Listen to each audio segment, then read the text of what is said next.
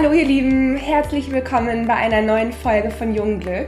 Ein Podcast, bei dem es um Nachhaltigkeit, soziale Verantwortung, eine schöne Haut oder einen gesunden Lebensstil geht. Mein Name ist Romi, ich bin Apothekerin und ich freue mich, heute mit euch diese Folge zu teilen. Denn heute gibt es den zweiten Teil über die Sonnencremes. Und heute gehe ich auf die Frage von der lieben Tamir ein. Und zwar wollte sie gerne wissen, ob es sinnvoll ist, eine Tagescreme zu verwenden, in der ein Lichtschutzfaktor integriert ist. Oder ob es sinnvoller ist, erst eine Tagespflege aufzutragen, die einwirken zu lassen und anschließend eine Sonnencreme aufzutragen.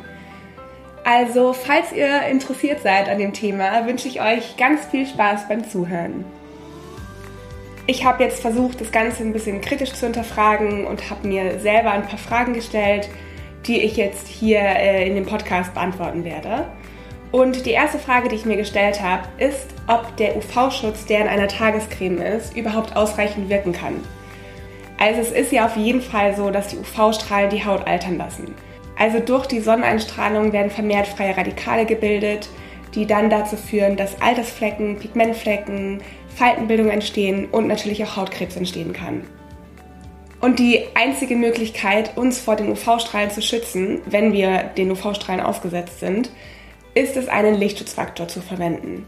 Und ganz wichtig ist, dass der Sonnenschutz die UVA und auch die UVB-Strahlen blockiert. Also ganz viele Sonnencremes blockieren nur die UVB-Strahlen. Und schaut da bitte wirklich hinten auf das Produkt nach, ob die UVA und die UVB-Strahlen abgedeckt werden, denn das ist wirklich ganz, ganz wichtig. Also Dermatologen sagen, dass man mindestens eine walnussgroße Menge Sonnencreme auf sein Gesicht auftragen muss. Und das ist ja an sich schon eine relativ große Menge. Und wenn ich da jetzt an mich selber denke, dann ist die Menge an Tagescreme, die ich morgens auftrage, auf keinen Fall so groß wie eine Walnuss. Und das ist, finde ich, so der erste Punkt, bei dem ich mir selber denke, okay, das ist schwierig, einen ausreichend hohen Lichtschutzfaktor äh, zu bekommen, indem ich eine Tagespflege verwende mit Lichtschutzfaktor, weil normalerweise ist die Menge, die ich auftrage, einfach viel zu gering. Und dann muss man natürlich auch noch bedenken, dass, dass es eine Tagespflege ist, in der ein bisschen Lichtschutzfaktor drin ist. Also theoretisch müsste man davon dann nochmal mehr auftragen, um einen vollständigen Schutz zu bekommen. Ein zweites Problem ist, dass eine Sonnencreme eine ganz andere Basis hat als eine Tagespflege. Also wenn wir Cremes oder Gels oder was auch immer verwenden, hat man ja eine Grundlage. Und diese Grundlage, in die die Wirkstoffe dann eingearbeitet werden, sind eine ganz andere bei Sonnencremes als bei Tagescremes. Und es ist momentan einfach so, dass eine Tagespflege, in der ein Lichtschutzfaktor integriert ist, gar nicht die gleiche Wirkstoffe enthalten kann wie eine Tagespflege, in der man nur darauf geachtet hat, die perfekten Inhaltsstoffe zu kombinieren.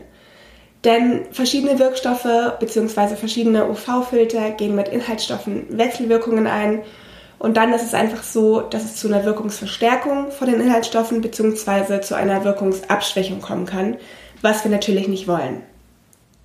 Dann ist es ein weiteres Problem, dass viele Sonnencremes ja immer so einen weißen Film hinterlassen. Das kennen bestimmt ganz viele von euch.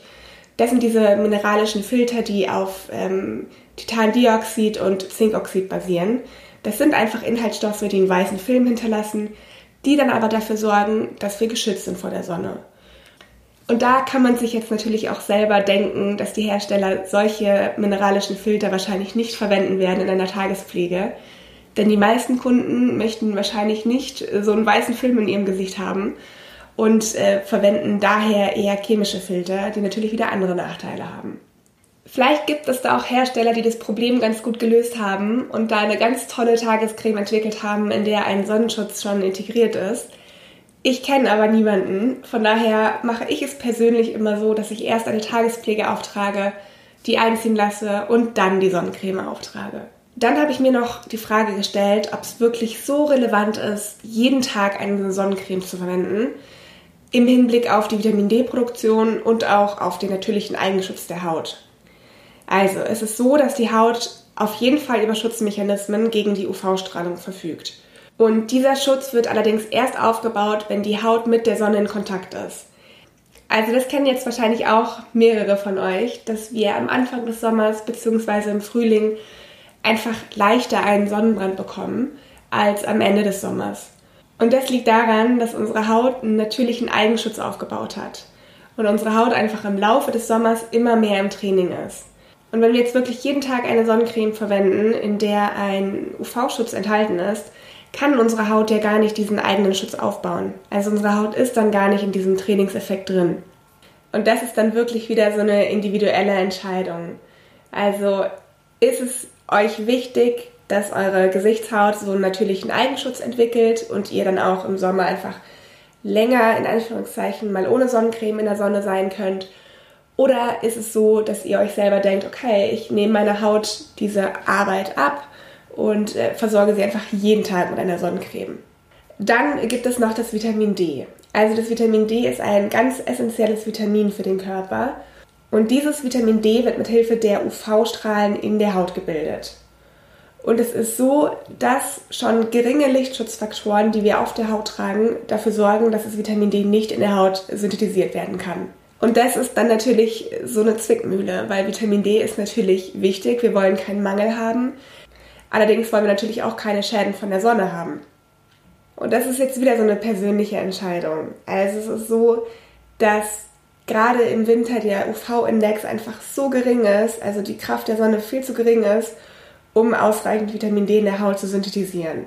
Also da muss man wirklich, wenn man das Gefühl hat, eventuell einen Vitamin D-Mangel zu haben, das Ganze mal mit dem Arzt abklären lassen, ein Blutbild machen lassen und sich da die Vitamin D-Spiegel anschauen und dann eben überlegen, ob man auf Nahrungsergänzungsmittel zurückgreift, in denen Vitamin D enthalten ist. Und das ist dann eventuell sinnvoll, gerade im Winter, wenn man der Sonne einfach so gar nicht ausgesetzt ist, beziehungsweise kaum ausgesetzt ist, aber wie gesagt, da kann der Arzt ein Blutbild machen lassen und die Vitamin D-Spiegel sich anschauen. Also ich kann da nur von mir selber reden, dass ich im Winter immer Vitamin D zu mir nehme in Form von Nahrungsergänzungsmitteln und jeden Tag eine Sonnencreme verwende, weil ich mir denke, dass ich im Sommer relativ oft leichter bekleidet bin, sage ich jetzt mal. Und da die Sonne ja dann auch auf den Beinen bzw. auf den Armen die Möglichkeit hat, Vitamin D zu produzieren. Aber ja, jede Haut ist anders. Das ist wirklich eine ganz individuelle Entscheidung. Da gehen die Meinungen auch ziemlich auseinander. Also setzt euch da wirklich gerne mal kritisch mit dem Thema auseinander und dann muss man individuell entscheiden, wie man mit der Situation umgeht. Also, wenn ihr Fragen habt, dann schreibt uns super gerne eine Mail oder lasst uns einen Kommentar bei Instagram da. Nehmt auch super gerne Kontakt mit uns auf, wenn ihr Wünsche habt, welche Themen wir hier ansprechen sollen. Wenn ihr schon Erfahrungen mit unterschiedlichen Sonnencremes gemacht habt, was da euer Favorite ist sozusagen, gebt uns da gerne Feedback. Schaut auch auf unserer Homepage vorbei. Ihr findet alles dazu in den Show Notes. Lasst uns auch super gerne eine Bewertung da. Ich freue mich da immer riesig. Ich würde mich auch wirklich super doll freuen über Feedback, wie euch die Folge gefallen hat, was ihr mitnehmen konntet. Und ich wünsche euch ein wunderschönes Wochenende und freue mich auf nächste Woche. Tschüss!